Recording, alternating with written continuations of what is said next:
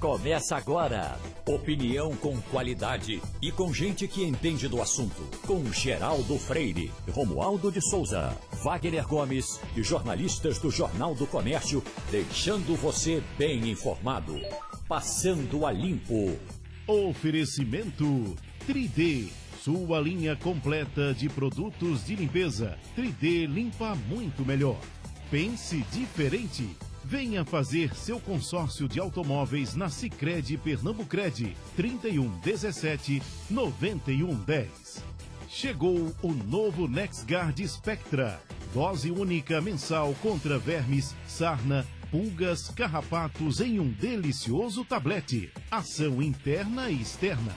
É um e pronto. Então hoje é terça-feira, Tá certo? Você está achando estranho? Pensando que é segunda? Não, ontem foi feriado, mas foi segunda, hoje é terça. O Passando a Limpo está começando no dia 16 de novembro de 2021. A bancada tem Wagner Gomes, Romualdo de Souza e Fabiola Góes. Romualdo, Oi. Não é falar mal, é só uma constatação, mas uma declaração do presidente Bolsonaro em Dubai, quando perguntaram sobre o Enem. E ele disse: olha, agora o Enem pegou a cara do governo. Então você imagina que depois de quatro ministros, depois de todo esse tempo, quando a essa altura praticamente não tem mais o governo Bolsonaro, só tem campanha eleitoral, porque nós estamos com ele aí já fechando os três anos. E quando é só Bom agora. Bom dia, vamos lá. Tô... Só agora o Enem pega uh, a, a, cara do governo, porque 37 eh, eh, funcionários importantes do Enem pedido de demissão, alguns deles, inclusive, colocados nesse governo, colocados por ministros que assumiram esse governo. Então, isso é uma força de expressão apenas em cima de uma coisa muito séria que era bom que não, não acontecesse. Você concorda? Perfeitamente. É por isso que a Câmara dos Deputados quer saber do ministro da Educação, Milton Ribeiro, até onde o presidente da República teve acesso às questões das provas do Enem. Porque se de fato for verdade o que o presidente disse, aí é bom a gente é, ter sempre um pé atrás, porque quando alguém como Jair Bolsonaro é, se refere a uma questão ideológica, ele sempre dá um passo adiante da informação que ele tem. O que disse Bolsonaro nessa viagem aos Emirados Árabes? Ninguém precisa ficar preocupado. Aquelas questões absurdas do passado que caíam tema de redação que não tinham nada a ver com nada. Realmente, algo voltado para o aprendizado é o que vai ser agora, diz o presidente da República. Se a prova do Enem só pode ser vista por quem de fato participa da elaboração das provas, significa dizer que se Bolsonaro sabe do conteúdo, alguém vazou. Alguém muito próximo do presidente vazou. Quem seria? E é por isso que a Câmara dos Deputados chama o ministro da Educação para eh, tirar essa, para passar a limpo essa dúvida. Agora, eu desconfio, Geraldo, que isso é lorota que Jair Bolsonaro não teve acesso às provas e que não houve toda essa modificação de que trata o presidente da República. De qualquer forma, Bolsonaro coloca, ou melhor, de qualquer forma, Romualdo coloca completamente, o presidente Jair Bolsonaro coloca em xeque a credibilidade do INEP, né? E, claro, da realização da prova do Enem, que sempre foi um instituto independente. A prova do Enem sempre foi um instituto independente. E agora o presidente, ele mesmo, com suas próprias palavras, coloca em xeque essa independência e, claro, a credibilidade da prova, Romualdo. É, se de fato houve esse vazamento, porque é vazamento, é bom que o nosso ouvinte saiba. Um presidente da República pode muito, mas não pode tudo. Por exemplo, ele não pode ter acesso às provas do Enem. Porque é um exame que trata especificamente do aprendizado e não compete ao presidente da República se imiscuir, como diz a boa, a boa língua brasileira, a língua portuguesa, se meter dentro de uma questão dessa que ele chama de ideológica. Quais são as questões que Bolsonaro chama de ideológica? São as questões que no passado tratavam de gênero, por exemplo, ou que tratavam de homofobia ou de ideologia. Então, o presidente da República não pode ter acesso e a Câmara dos Deputados tem uma comissão chamada Comissão de Educação que aprovou o requerimento convocando o ministro da Educação. Agora, eu desconfio que uma das palavras que Milton Ribeiro vai dizer já na abertura da fala dele na Comissão de Educação é a seguinte: não, o presidente apenas falou de forma hipotética. Porque eu espero, e aí todo o Brasil espera, que se não for hipotético, o presidente eh, da, comiss eh, da, Comissão da Educação tome providências e Milton Ribeiro seja responsabilizado eh, civil e criminalmente. Agora, qual é a possibilidade disso vir a acontecer, hein, Romualdo? Você já dá um spoiler aí de que o, o, o ministro pode simplesmente dizer que o presidente falou da boca para fora. Ele vai para essa comissão e qual é a possibilidade, de fato, de acontecer algo, alguma penalidade ao próprio ministro da Educação? É, a, a gente sabe, não é, é, que ministro, da, ministro de Estado, ele pode até, no extremo, sofrer um impeachment. É possível o impeachment de um ministro de Estado. Agora, a Comissão de Educação tem poderes para é, formalizar uma representação que aí vai ser investigada pelo Ministério Público, o que, no mínimo, vai para a ficha do educador Milton Ribeiro. Mas o que é mais importante é que nós estamos às vésperas do exame do Enem, e aí a, o país está nesse reboliço do ponto de vista da educação. Houve toda essa modificação na equipe que trabalha no INEP. Houve todo é, esse boato, esse zum, zum, zum de que o presidente da República é, estava é, se metendo em temas relacionados à redação, o que deixa, seguramente, deixa os estudantes que estão se preparando para as provas, esses estudantes ficam, de certa forma, inseguros. Não é hora de a gente deixar ou jogar insegurança no ar, o que pode fragilizar o aprendizado. E a repercussão é extremamente negativa, Romaldo, porque é, quando especialistas são consultados, eles todos são unânimes a, a, a, a rechaçar essa declaração do presidente da República. Inclusive, a diretora do Centro de Políticas Educacionais da Fundação Getúlio Vargas, Cláudia Costin, quando perguntada sobre o que a declaração do presidente representa, ela diz que é inaceitável, é uma inaceitável ingerência é um exame que até hoje passou por governos com diferentes orientações ideológicas que não interferiram no Enem.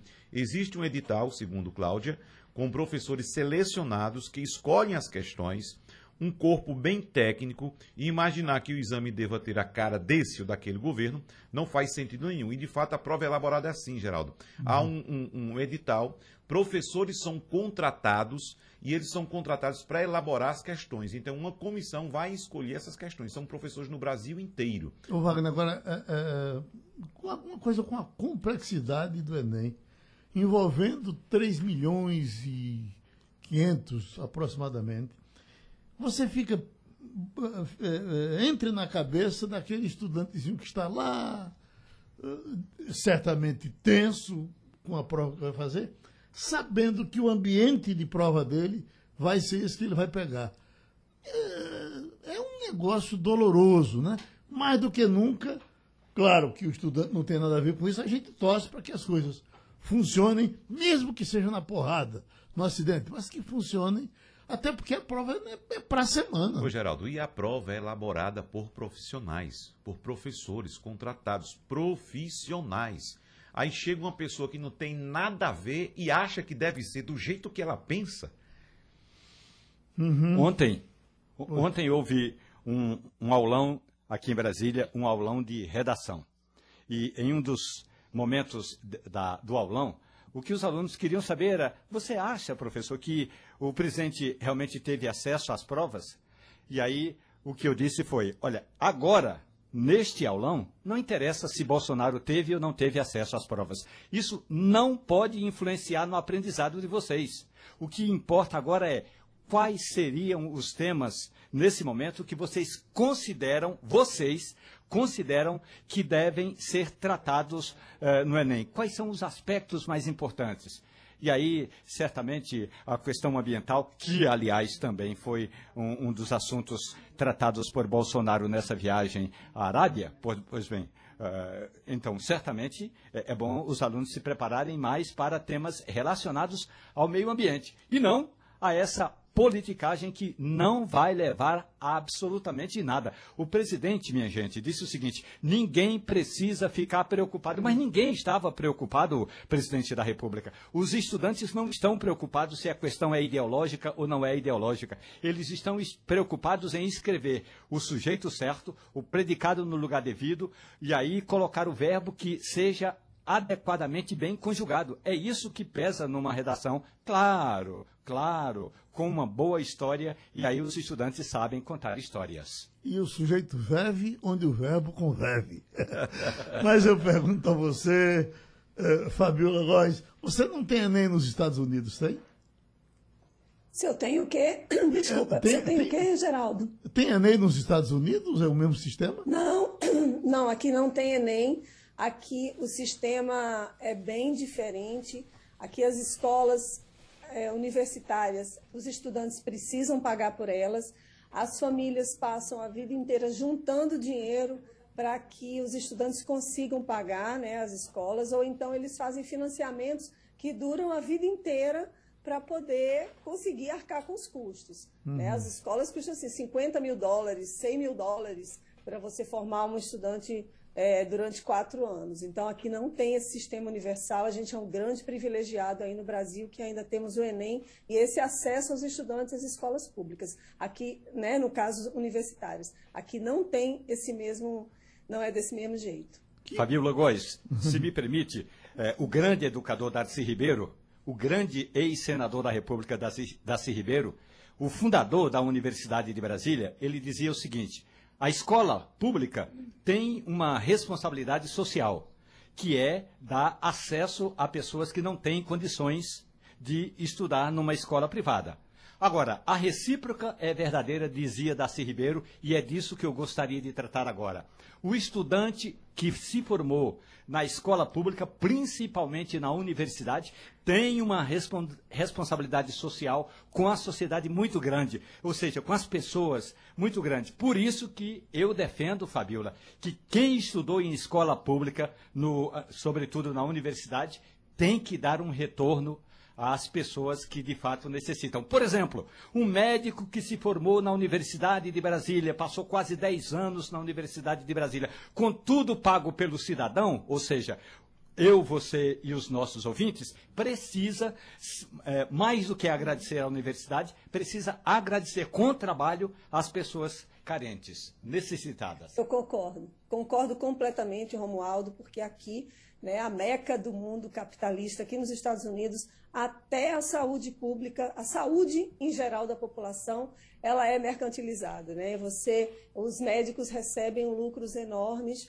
os estudantes não têm um comprometimento de atender a população gratuitamente, como tem né, em outros países, e a gente vê essa situação. Aqui paga-se alto para uma formação de um médico, muito alto, muito mais do que no Brasil, mas também eles não, não pensam nisso. Obviamente que tem vários organismos né, internacionais, várias organizações não governamentais e vários médicos se voluntariam para tratar pessoas. Tem muita gente que vive em rua, na rua, né, que não tem acesso a planos de saúde e eles, eles fazem isso. Mas eu concordo contigo. Realmente há educação nesse, nesse aspecto. Se o profissional ele está na escola pública, na universidade pública, ele moralmente deveria fazer alguma atividade voltada a essa população. Eu concordo contigo. Ô, ô Fabiola, eu uma vez ia passando em Nova York na rua com um amigo meu aqui do Recife, fumante. E aí vinha um grupo de crianças enorme, fardadinhas, menininhas e menininhos, e de repente a menininha com a maçã na mão chegou, bateu nele assim, pediu o cigarro dele, deu uma maçã para ele. É, mas aquilo não é escola pública, aquilo é escola. A, a, a, ela, ela vem de escola paga, né? Não, as crianças aqui, a grande maioria, Geraldo, não paga escola. Uhum. O que as mães, quando tem crianças assim, bebês, pagam são creches, mas quando chega com cinco anos, se eu não me engano, elas já vão para a escola pública aqui nos Estados Unidos. Então, a educação infantil, ela é custeada pelo Estado. Ninguém paga para ter um menino na quinta série, na oitava série, o equivalente, né, aqui nos Estados Unidos, e no segundo grau. Por outro lado, é esse preço absurdo para as universidades. Mas essa criança, certamente, que você viu entregando uma maçã, ela está numa escola pública. E aqui nas escolas públicas eles fazem um trabalho muito elogiado. Eu tenho alguns colegas que vieram morar aqui nos Estados Unidos e procuraram um endereço já perto de escola pública, onde será bem atendida, né? onde a criança será bem atendida. E, a, e o nível é muito alto aqui. A educação em geral nos Estados Unidos ela é muito boa, né? Eles investem muito dinheiro. As universidades também recebem muito dinheiro de doações, elas são milionárias. Se eu não me engano, é Harvard que tem o, o PIB igual do Brasil. E, e, é um investimento muito alto, é, é caro, né? O mundo inteiro está né, tá aqui, está estudando. Aqui em Washington, sobretudo, Harvard não fica aqui, mas aqui em Washington tem grandes universidades que atendem a população dessa maneira, pagando-se muito alto. Agora, a educação infantil ela é totalmente puxada pelo Estado passou por aqui pelo debate das 11 horas, Lindomar Castilho, que ninguém fala mais dele, né? Tá, mora em Goiás, mas pouco se, se fala de, de Lindomar Castilho. Aqui ali me perguntam se ele morreu e eu às vezes esqueço. Eu já ia perguntar a você. Também. Mas não tivemos notícia de morte de, hum. de Lindomar Castilho. Uh, e ele, mas ele dizia, até porque era um cara uh, inteligente, diz, olha, não esqueçam, vocês que podem cometer crime amanhã, um apenado será sempre um apenado. Você cometeu um crime e aí dava a razão dele. Ele cometeu o crime, ele foi preso, ele cumpriu a pena de cabo a rabo e foi solto e procurou viver. Mas aí não sobrou mais espaço para ele viver. Só contextualizando, para quem não sabe, ele assassinou a esposa, né? Matou a esposa por ciúme uh, uh, num tiro. Eles já estavam quase separados, depois ele encontrou com um primo. Isso faz, faz um bom tempo, né? E, uh, eu acho que até por conta disso. É o que se classifica hoje como feminicídio. É, enquanto as pessoas não esquecem, né? Porque, por exemplo, se você perguntar aí na rua quem é Guilherme de Pádua, não é? Deve ter, por exemplo, da nossa redação aqui, dessas meninas aí, acho que talvez nenhuma nem se lembre, uhum. porque era muito pequena quando isso aconteceu. Foi há mais de 30 anos, Ou né? talvez não tivesse nem nascido. Foi há mais de 30 Foi anos. Foi em 81, não é, Geraldo? Eu, eu, e Romualdo estávamos juntos aí em Brasília. Exatamente 30 anos. Né? A, a, a, o assassinato de Guilherme de Pádua eh, contra a. Não, 40, 40 a, Daniela, não, foi, foi, na, foi no dia da deposição de cola. Portanto, faz. faz é, é, acho que Romualdo está certo, 31 anos talvez. Foi no dia da Não, deposição de cola. 81 faz 40. Não, estamos falando do Lindomar Castilho. O Geraldo está falando. Eu estou falando de, do, de, de Guilherme de Pádua. Certo. Pádua. De Guilherme de Pádua.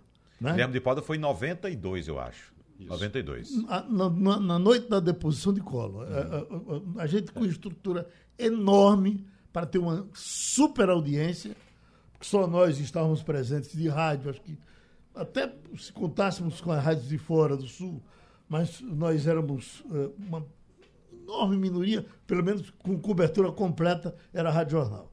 E a nossa audiência certamente diminuiu, foi a quase nada, porque toda a atenção foi voltada para esse acontecimento.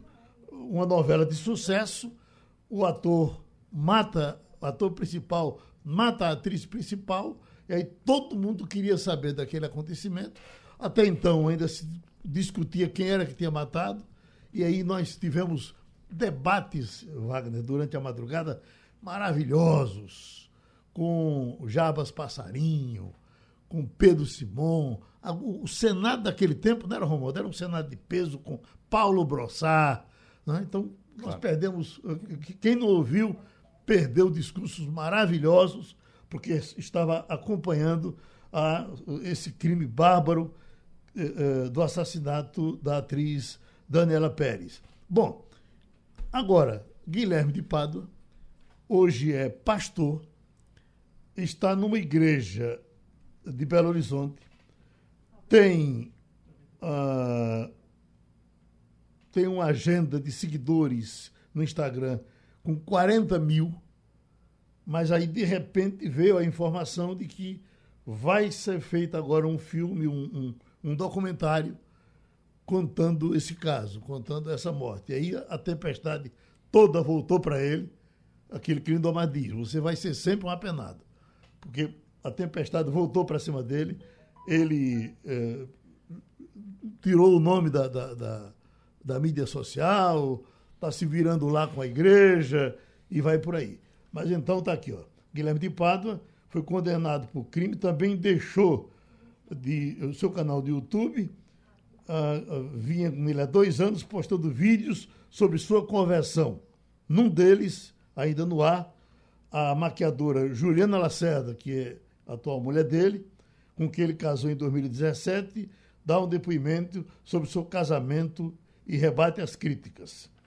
Aí vem mais o que aqui. Bom, mas eu... Você que gosta de história, Geraldo, uhum. Lindomar Castilho está morando agora numa cidade chamada Santa Helena de Goiás. Na verdade, é vizinho onde ele nasceu. Ele uhum. tem uma pequena fazenda, é, aquela é uma região é, do agronegócio, mas ele tem uma pequena fazenda e tem um colega, uma pessoa conhecida minha, é, que mora naquela região e que me disse o seguinte, que o grande projeto de Lindomar Castilho agora é conseguir a certificação da fazenda dele para produzir é, a, a, é, hortaliças sem agrotóxico. O hum. problema todo é que, embora muita gente diga que aquela hortaliça é sem agrotóxico, para conseguir o certificado é um, é, uma, é um chão. Então ele está morando no interior de Goiás, vez ou outra vai a Goiânia, mas está recluso. Claro que recluso e vive bem, Geraldo. Uhum. É, as músicas de, de, é, de Lindomar Castilho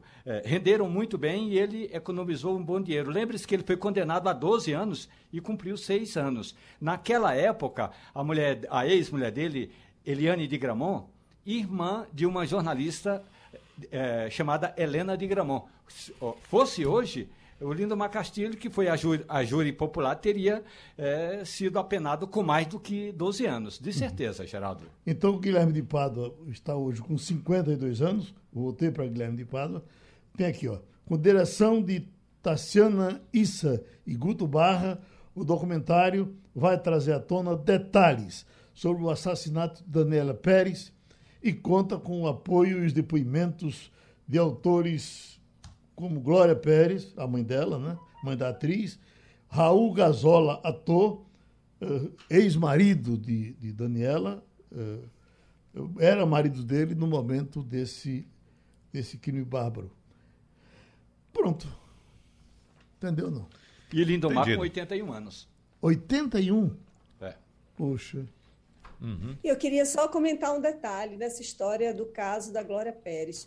Foi depois do assassinato né, da filha dela, da Daniela Pérez, que ela se movimentou junto com Valéria de Velasco, que era do Comitê Nacional das Vítimas de Violência, que também perdeu um filho, o Marquinhos Velasco, em Brasília, em 91.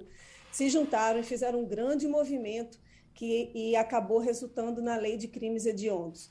Então, foi graças a esse crime né, que chocou, que mobilizou muito a sociedade, não só no Rio de Janeiro, mas no Brasil inteiro, que a lei de crimes hediondos surgiu. Só para uhum. complementar.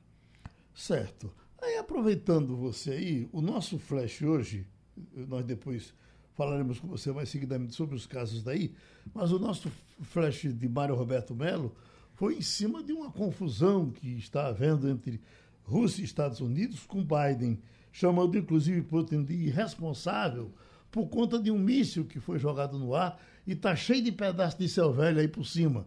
Repercute aí, Fabiola? Repercute, eu queria mandar um abraço, Mário Roberto Melo. É isso mesmo, é, já estão lidando com, falando que é uma guerra fria espacial. Né? Os Estados Unidos estão estão realmente acusando a Rússia de ser irresponsável, porque fica fazendo teste no espaço, né, disparando míssil anti-satélite, e isso está colocando em risco a vida da tripula de tripulações americanas que estão no espaço também fazendo teste, fazendo é, estudo. Né? E aí, esse antimíssil disparado pela Rússia gerou mais de 1.500 detritos orbitais rastreáveis e centenas de milhares de fragmentos men menores que aí ameaça todas as nações. Né? Já teve pronunciamento do Departamento aqui de Estado falando sobre a importância, né, a preocupação sobre esses testes nucleares antimísseis que são feitos por Rússia e outros países e alertando a importância da segurança também sobre isso no espaço. Então, Mário Roberto lembrou bem sobre isso, é um assunto que está repercutindo muito, muito aqui. Tá? Eles estão, os americanos que lidam nessa área, estão realmente indignados, a NASA indignada, e chamam de, de uma atitude inescrupulosa. Isso aí é mais uma areia que se coloca na relação entre Estados Unidos e Rússia nesse momento. É, disse que ele, eles eles realmente estão muito, eles acreditam que a Rússia está sendo totalmente responsável nesse momento. Bom, só um parênteses, Wagner, para justificar para esse meu amigo aqui essa crítica que ele faz. Robson diz: seu objetivo é denigrir os pastores e a religião evangélica. Daí o destaque é Guilherme de Pádua ser pastor. Não é, Robson. Eu, eu teria que dizer o que, é que ele está fazendo. Se ele fosse padre, se ele fosse radialista, se ele fosse motorista de, de caminhão, as pessoas iam querer saber o que é que ele estava fazendo. Ele é pastor. Pois não vai. Ô, Fabíola, vamos falar da relação internacional dos Estados Unidos agora com outra nação, né, com a China, porque o, os presidentes Joe Biden e Xi Jinping se reuniram ontem para evitar conflitos e melhorar a cooperação entre as duas maiores potências do mundo atualmente. Então, foi o terceiro encontro entre esses líderes desde a posse de Biden. E eu queria saber de você, Fabiola, o que é que saiu de concreto desse encontro? Alguém vai levantar uma bandeira branca? Olha, a bandeira branca está saindo do, propriamente dos dois países. Foi um encontro extremamente importante, porque o Xi Jinping, desde que começou a pandemia, ele não viaja para lugar nenhum.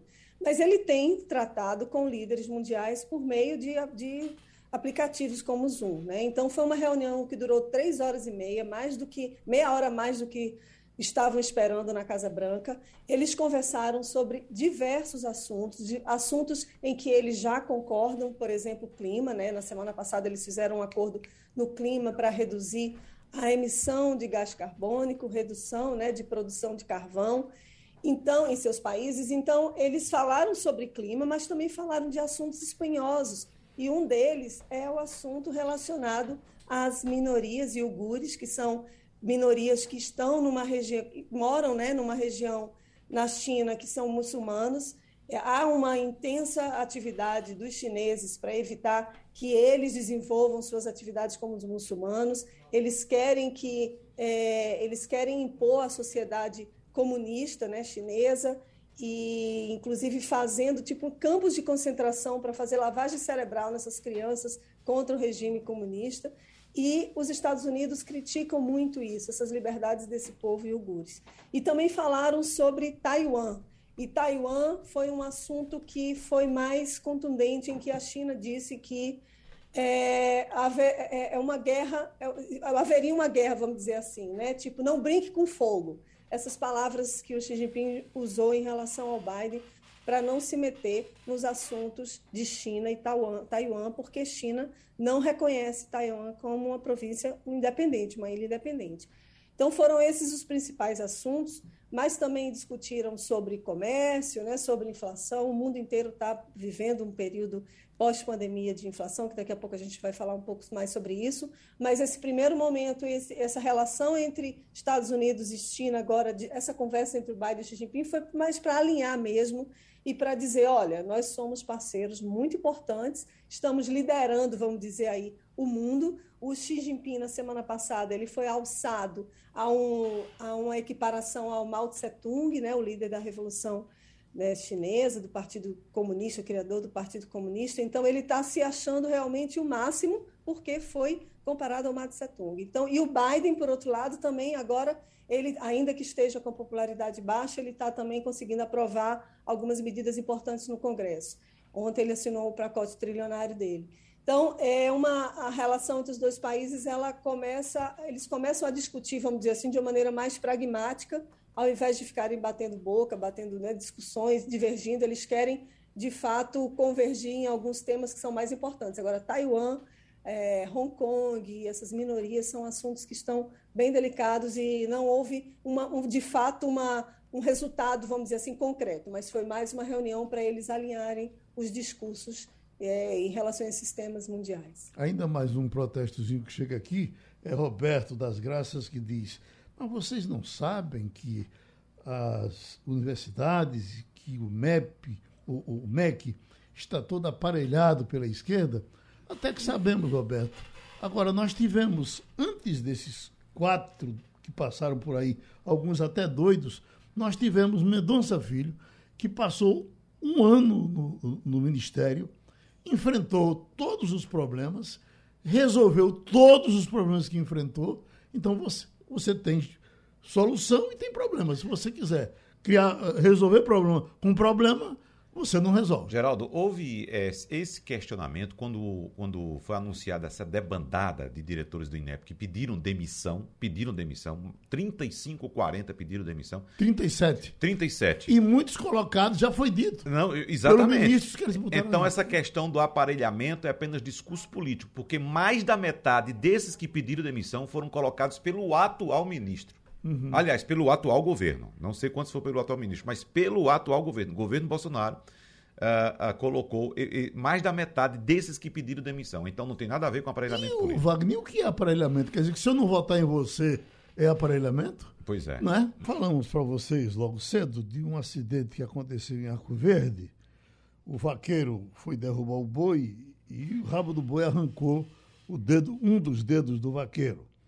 Ele trouxe o dedo aqui para o SOS Mãos e o doutor Rui. É Rui Ferreira, eu tô, porque veio Rui Pereira na minha cabeça, que foi um amigo nosso que certamente o doutor Rui também conheceu. O doutor Rui Ferreira é o, o médico cirurgião que está tratando uh, uh, dessa mão, desse rapaz, está recolocando esse dedo. A cirurgia durou cinco horas ontem, doutor Rui. Ah, já, o senhor já pode dizer que foi um sucesso ou ainda corre riscos? Bom dia, bom dia, Geraldo, bom dia, ouvintes. É... A cirurgia foi um sucesso, a gente fez a revascularização. Na realidade, não houve uma amputação. É, como se fosse uma amputação, ele ficou preso somente nos tendões e lá em Arco Verde alguém colocou no lugar, deu os pontos, mas o dedo estava escuro. Foi quando Joaquim me ligou, nós somos amigos e companheiros de vaquejada e de outras coisas. Então ele me ligou e eu me dispus a fazer essa cirurgia, levei para sua mão, apesar dele não ter convênio, não ter nada, e nós fizemos a, a cirurgia. Qual é a diferença desse dedo quase arrancado para ele totalmente arrancado e o cara trazer para cá, doutor? É, na realidade, ele fica preso no tendão. Uhum. A força não foi suficiente para cortar o tendão e a gente fala uma amputação parcial ou uma desvascularização. O dedo estava morto. Se não fizesse a cirurgia, ele não viveria. Então foi feita uma revascularização com mais de 12 horas do ocorrido. Eu queria perguntar, se ele fosse totalmente deslocado, teria como ser recolocado? Seria até mais fácil, Geraldo, uhum. porque isso é um, é um, um acidente comum às amputações e nós fazemos isso há mais de. O Acesso Mão tem 21 anos, eu tenho mais de 35 anos fazendo só isso, né, implantes e tudo mais. Eu lhe pergunto, para passar para os meus amigos que estão curiosos também, admita que eu vá eh, no ônibus, bote a cabeça para fora e um poste arranque a minha orelha. O que é que eu posso, eu posso pegar essa orelha e que tratamento eu dou a essa orelha para ela chegar em suas mãos em condição do senhor recolocar na minha cabeça? De uma maneira geral, qualquer parte amputada do corpo tem possibilidade de ser reimplantada, desde que tenha uma artéria e a gente possa recanalizar. Se fala muito na cirurgia cardíaca, que faz a vascularização do coração e parte amputada é uma revascularização. A diferença é que nós fazemos com vasos muito pequenos e que a gente precisa de microscópio para fazer esse reimplante. Hum. Agora, esse órgão deve ser levado no gelo. Deve ser limpo. Que cuidados eu ser... tenho que ter? Sim. Isso. Qualquer órgão amputado deve ser bastante limpo, fechado num saco plástico hermético e este tipo de saco dentro do gelo, de preferência sem um contato direto. Uhum. Oi, Wagner. É, já, já me, eu tenho duas dúvidas, mas já, já me surgiu a terceira agora. Primeiro, aproveitando esse gancho de Geraldo, doutor, é, como é que deve ser feita a limpeza desse membro? Com água corrente, soro fisiológico, o que é que o senhor sugere? Olha, normalmente isso é feito, um paciente desse procura um hospital, esse hospital vai lavar com soro fisiológico, com todas as limpezas possíveis e colocar dentro de um, de um saco esse saco é fechado hermeticamente e dentro do gelo. Uhum. Tem que ter cuidado para não ficar em contato com o gelo, porque às vezes eu já, eu já recebi dedos que pareciam um picolé, uhum. que é outra lesão pelo frio. Uhum. Certo. Agora, a dúvida em relação ao paciente, as outras duas que eu tenho. Primeira, uh, esse paciente que o senhor uh, acaba de operar, é, ele está completamente fora de risco, ele não corre nenhum risco de rejeição desse membro. E, e a outra dúvida que eu tenho é: ele fi, vai ficar em condições de voltar à atividade de vaqueiro? Sim, olha, a vaquejada é um esporte bastante comum, inclusive eu pratiquei durante mais de 40 anos e você está pegando no, no, rabo do boi, nesse rabo do boi tem a merda do boi, você enrola esse rabo na mão. Então é normal ter uma, uma sujeira. E ele, houve um corte. Então, com corte sempre tem o perigo da infecção. E todo mundo sabe que, que o tétano é transmitido pela fezes de, de animais. Então tem risco de infecção e também do tétano, que foi feito a devida providência para evitar isso aí. Fabiola está em Washington. Fabiola está em Washington. Deixa eu ver se ela tem pergunta para o senhor. Oi, Fabiola. Bom dia, doutor Rui. Eu tenho uma curiosidade em relação a pessoa se acostumar com esse membro novo. Né? Eu vejo crianças que colocam braços, é, mão, né, em lugares de membros perdidos. E eu queria saber como é esse processo de adaptação de um ser humano que perde um membro.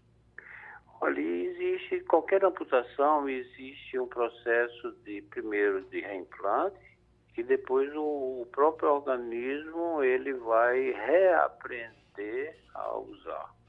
Existe uma amputação não só do dedo, mas ao nível do cérebro, mas existe o tratamento fisioterápico para readaptação a, a esse dedo, esse membro, é uma coisa normal e corriqueira. Oi, Romualdo. Doutor Rui Ferreira, bom dia para o senhor. Eu, eu gosto muito do escritor alagoano, Graciliano Ramos, quando ele diz o seguinte: Eu comovo-me muito em excesso por natureza e por ofício. Eu acho medonho alguém viver sem paixões. Agora, é, por falar em comoção, eu também é, é, fico é, preocupado aqui. Tá, a gente fala de cultura, que é importante, a cultura nordestina, mas quando e a situação do boi? Como é que ficou esse, esse rabo desse boi?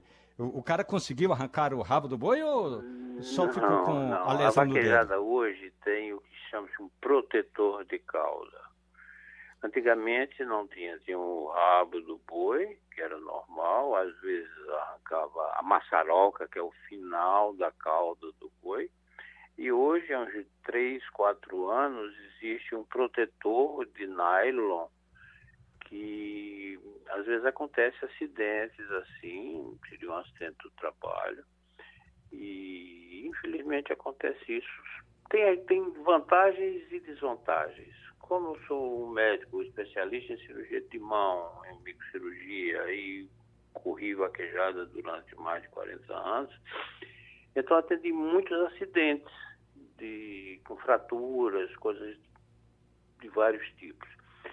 Com o advento desse protetor de cauda, aconteceu uma diminuição muito grande de acidentes e de fraturas, mas está acontecendo outros tipos de acidentes, que é queimadura, corte, e agora essa amputação, que é a primeira vez que aconteceu na minha experiência de mais de 40 anos.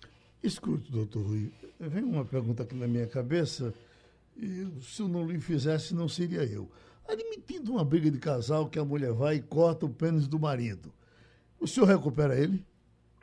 Olha, eu já fiz um reimplante de pênis numa criança aqui no Recife, pênis e testículos, tem mais de 20 anos. Uhum. Isso foi notório, isso saiu em Fantástico, saiu em New York Times, foi a primeira do mundo de reimplante de um pênis e testículo no adolescente. É comum, qualquer, qualquer parte que, que for amputada e tenha uma artéria e uma veia, é possível fazer, pelo menos tentar, um reimplante. Doutor Rui, boa sorte para o senhor, muito obrigado. A gente já sabe a quem procurar na hora do aperto. Vamos para Brasília, porque nós estamos com o senador Álvaro Dias, presidente do Podemos, senador importante, e todo mundo está com a cabeça virada para o Senado para acompanhar a votação dos precatórios.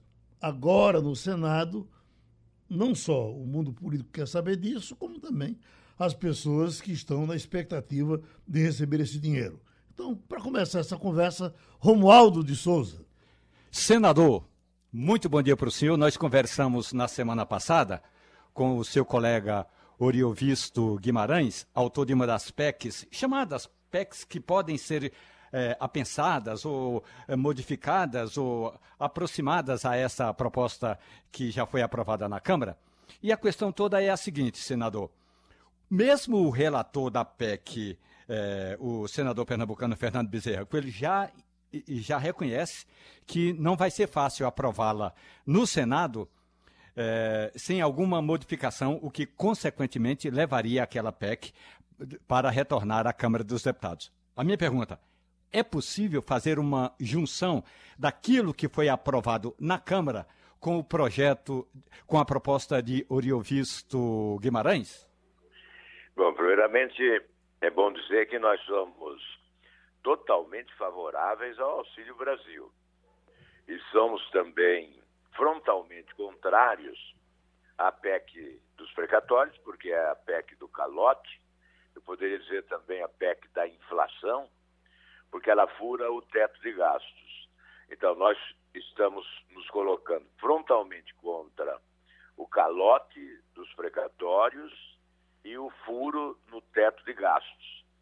E estamos absolutamente favoráveis ao Auxílio Brasil sem necessidade de fazer qualquer milagre. Nós apontamos, o senador Oriovisto coordenou um grupo de trabalho de técnicos do Senado, do IFE, reuniu-se com a nossa bancada do Podemos e nós aprovamos uma alternativa competente para que o Auxílio Brasil seja adotado, inclusive de forma permanente, porque aí há este ganho não será transitório esse auxílio, não será emergencial, ele será definitivo, permanente, depois com uma proposta que, de lei ordinária para regulamentar. Então, nós temos a, os recursos, né? e posso já antecipar, são 34 bilhões que já existem né, para o Bolsa Família, são 8 bilhões é, com o corte que se faria nas emendas individuais e de bancada dos, dos parlamentares, é? mais 16 bilhões no Fundef, que, que seria reclassificado dentro do, da política do teto de gastos, é? E teríamos ainda as emendas do relator, 18 bilhões por ano. Haveria uma redução para cerca de 3 bilhões apenas, mas exigindo transparência absoluta nada de orçamento secreto. Então veja que esta alternativa que está sendo proposta, ela é suficiente para resolver o problema do Auxílio Brasil e, de certa forma, até moralizar a aplicação de recursos por intermédio de emendas parlamentares. A nossa colega Fabiola Góes está em Washington, nos Estados Unidos, e lhe pergunta também. Oi, Fabíola. Bom dia, senador. Bom dia. Eu queria saber qual deve ser o impacto da PEC na crescente escalonada do processo inflacionário do Brasil em 2022, dado que o aumento do teto deve expandir a base monetária da economia. Eu queria que o senhor falasse um pouco sobre isso. Bem, é, é imprevisível o alcance desse mal. Eu considero uma irresponsabilidade, é um desrespeito, inclusive, ao país, porque trata-se de empurrar com a barriga problemas que se acumularão, promovendo uma desarrumação das contas públicas, né? aumentando o déficit público, que já é assustador, e aumentando extraordinariamente a dívida pública. Veja, em nome de um projeto eleitoreiro, com o objetivo de gastar desnecessariamente em outros setores, não, na verdade, o que se busca com essa PEC aprovada na Câmara é acumular recursos para um projeto eleitoreiro, não apenas o Auxílio Brasil. O Auxílio Brasil nós somos favoráveis, mas os penduricários nos autorizam a dizer que o objetivo principal não é ajudar os menos favorecidos, é sim alimentar um projeto eleitoral à custa do endividamento público, do aumento da inflação, por consequência. Veja, se você aumenta o déficit, é obrigado a buscar dinheiro no mercado. Se você aumenta com isso a dívida pública, é obrigado a aumentar as taxas de juros para a sua rolagem. Você está inflacionando, você está promovendo inflação. Evidentemente, com isso nós não podemos concordar. Agora, eu não sei avaliar ou quantificar né, o resultado desse desastre, dessa tragédia, é, dessa irresponsabilidade pública.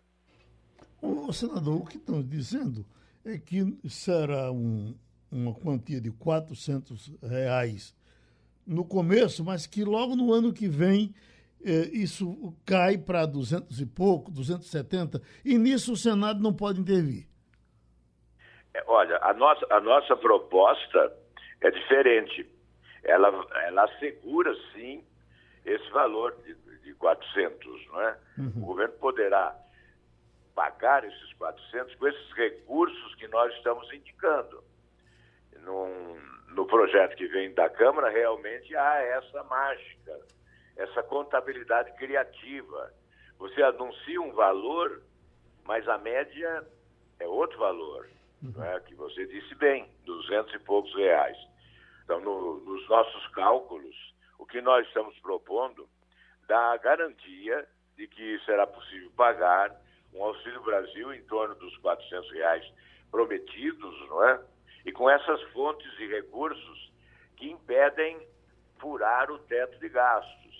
E, de outro lado, não dá calote em ninguém, porque quantas pessoas que adquiriram esse direito de receber, que são credores do Estado brasileiro, seriam passadas para trás com essa proposta, não é um calote. É, nós temos que pagar. Essa história de, olha, eu devo, reconheço, pago quando puder, isso não vale. Não é assim que funciona nessa hora. Wagner Gomes. Senador Álvaro Dias, como sabemos, a Câmara dos Deputados não deu ouvidos aos alertas dos analistas econômicos, aos debates que foram travados pelo Brasil em torno desse assunto. Inclusive, aqui na Rádio Jornal fizemos vários, levamos esse assunto ao conhecimento da população para que as pessoas pudessem ficar por dentro do que estava acontecendo. E mesmo assim, os parlamentares na Câmara dos Deputados não deram ouvidos tanto à pressão da sociedade, nem tampouco à visão dos analistas econômicos. Mas sabemos que lá na Câmara houve uma ação praticamente uh, efetiva, direta do presidente da casa, o deputado Arthur Lira. E no Senado nós temos uma posição do presidente da casa, Rodrigo Pacheco, que afirmou inclusive ontem que o Senado está comprometido com a regulação dos gastos públicos e que ainda não é momento de flexibilizar o teto dos gastos. Mas sabemos que estamos entrando no ano de 2022 e em 2022 temos eleições, senador. E o presidente da casa, como sabemos, postula aí talvez uma candidatura à presidência da República. De que forma esse cenário pode interferir na votação dos senhores senadores dessa proposta de flexibilização do teto de gastos ou da da PEC de emenda à Constituição que prevê aí essa questão dos precatórios, do, é, senador Álvaro Dantas. É, olha, o, o, que eu posso dizer é que na Câmara dos Deputados o toma lá da cá funciona com maior eficácia. Né? O governo obtém resultados mais significativos com o toma lá. E o orçamento secreto também, da mesma forma. As, as tais emendas de, de relator, elas funcionam com maior eficácia lá na Câmara dos Deputados. Aqui eu creio que o governo terá imensa dificuldade de alcançar 49 votos. A PEC exige quórum qualificado. 49 votos são necessários para sua aprovação. Eu acho muito difícil, independentemente da posição do presidente do Senado, que realmente, em razão dessa postulação do seu partido, de candidatura à presidência ou à vice-presidência, né, como se admite, nós estamos imaginando que não terá aqui a colaboração do presidente do Senado para essa manobra que foi urdida para dados, né, com aprovação de regime de urgência, tratoramento, facilitação para a deliberação. Aqui nós vamos ter que discutir na Comissão de Justiça, como já está estabelecido, não é? primeiramente na Comissão de Justiça, há uma proposta que vem da Câmara, há algumas PECs não é, que nós imaginamos devam ser anexadas ou então apresentadas como emenda à proposta que veio da Câmara, e com isso, depois do pedido de vista, nós podemos apresentar um, um voto em separado, exatamente para com, competir com a proposta original da Câmara. Então, realmente, aqui no Senado, o governo terá maiores dificuldades. O ministro Paulo Guedes, ele costuma jogar com muita facilidade com números e muitas vezes falaciosos. Eu sou obrigado a dizer que há muita fake news nas informações que traz o ministro da Economia, Paulo Guedes, esteja ele no Brasil ou em Dubai. Na verdade, ele sempre usa argumentos falaciosos. De uns tempos para cá, nós perdemos a confiança no ministro da Economia exatamente por esse comportamento, de jogar números como se fosse possível nós inventarmos determinados números e convencer aqueles que estudam pouco, aqueles que possuem assessoria técnica, aqueles que vão a fundo na questão. Portanto, aqui no Senado terá sim o governo maior dificuldade para aprovar uma proposta eleitoreira e responsável, porque é a proposta da inflação, é a proposta da desarrumação das contas públicas. Senador Álvaro Dias, foi muito bom ouvi-lo mais uma vez para nós e para os ouvintes da Rádio Jornal. Felicidade para o senhor. Seguimos em frente aqui com o Passando a Limpo. Wagner. Fabiola Góes, deixa eu compartilhar com você uma notícia muito boa aqui no Brasil e eu não sei se é tão boa assim para você que está aí nos Estados Unidos, porque o nosso país aqui, Fabiola, ultrapassou os Estados Unidos no percentual de vacinados contra a Covid-19.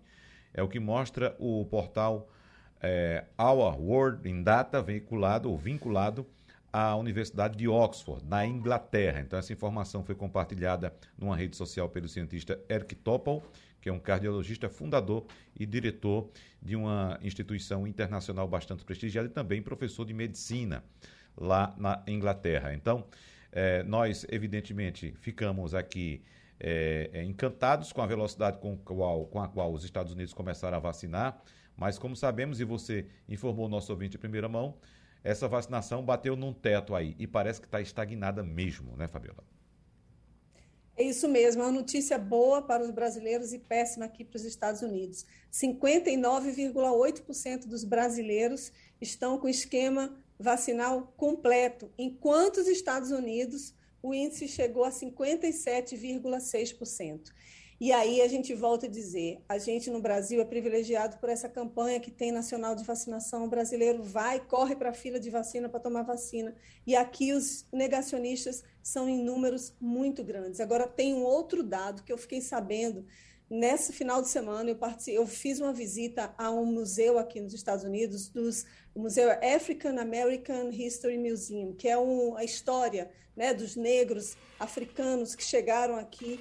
E eles, em 1932, foram parte de um experimento. Olha só, chamaram os negros para se vacinarem, dizendo que ia ser bom para eles, para a saúde deles, e eles fizeram parte, na verdade, foi de um estudo, e todos eles foram contaminados com sífilis, veja bem. Então, há um negacionismo, há uma falta de credibilidade nas instituições americanas desde aquela época, porque o que se faz, no, com, o que se fez né, com os negros aqui americanos está é, tá sendo muito estudado, década de 50 foram várias leis que impediram o acesso dos negros, e aí teve também essa história da vacina que eu fiquei sabendo. Então, tem um número de negacionistas muito grande, mas também tem também uma desconfiança em relação ao governo. Então, os Estados Unidos estão enfrentando esse momento, não chegou ainda 70% da população com a primeira dose, e nisso o Brasil está de parabéns. Ô, Fabiola, esse negacionismo, o alcance dele,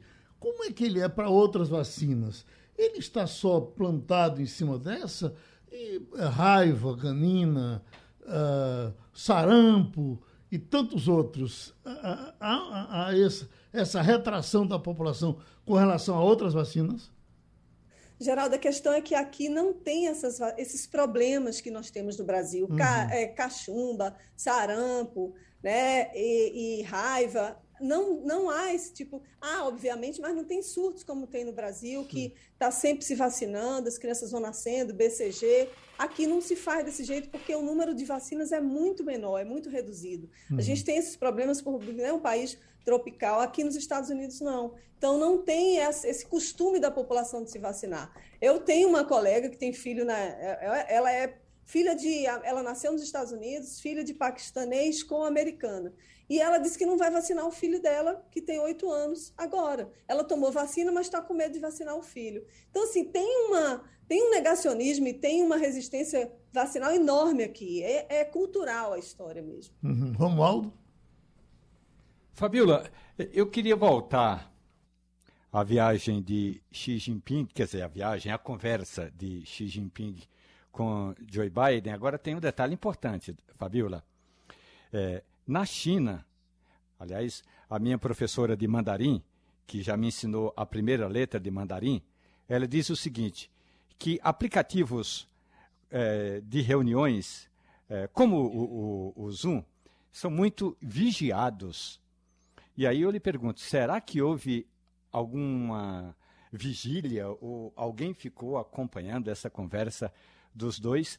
E quando eu digo alguém ficou, é, você acredita mesmo que quando dois presidentes, é, como o dos Estados Unidos e o, o chefe do governo chinês, conversam demoradamente, o mundo vai ter resultados? Porque sabe o que a gente entende, Fabiola? É que eles conversam, conversam, conversam e terminam as reuniões, os resultados são muito poucos, Fabiola Góes.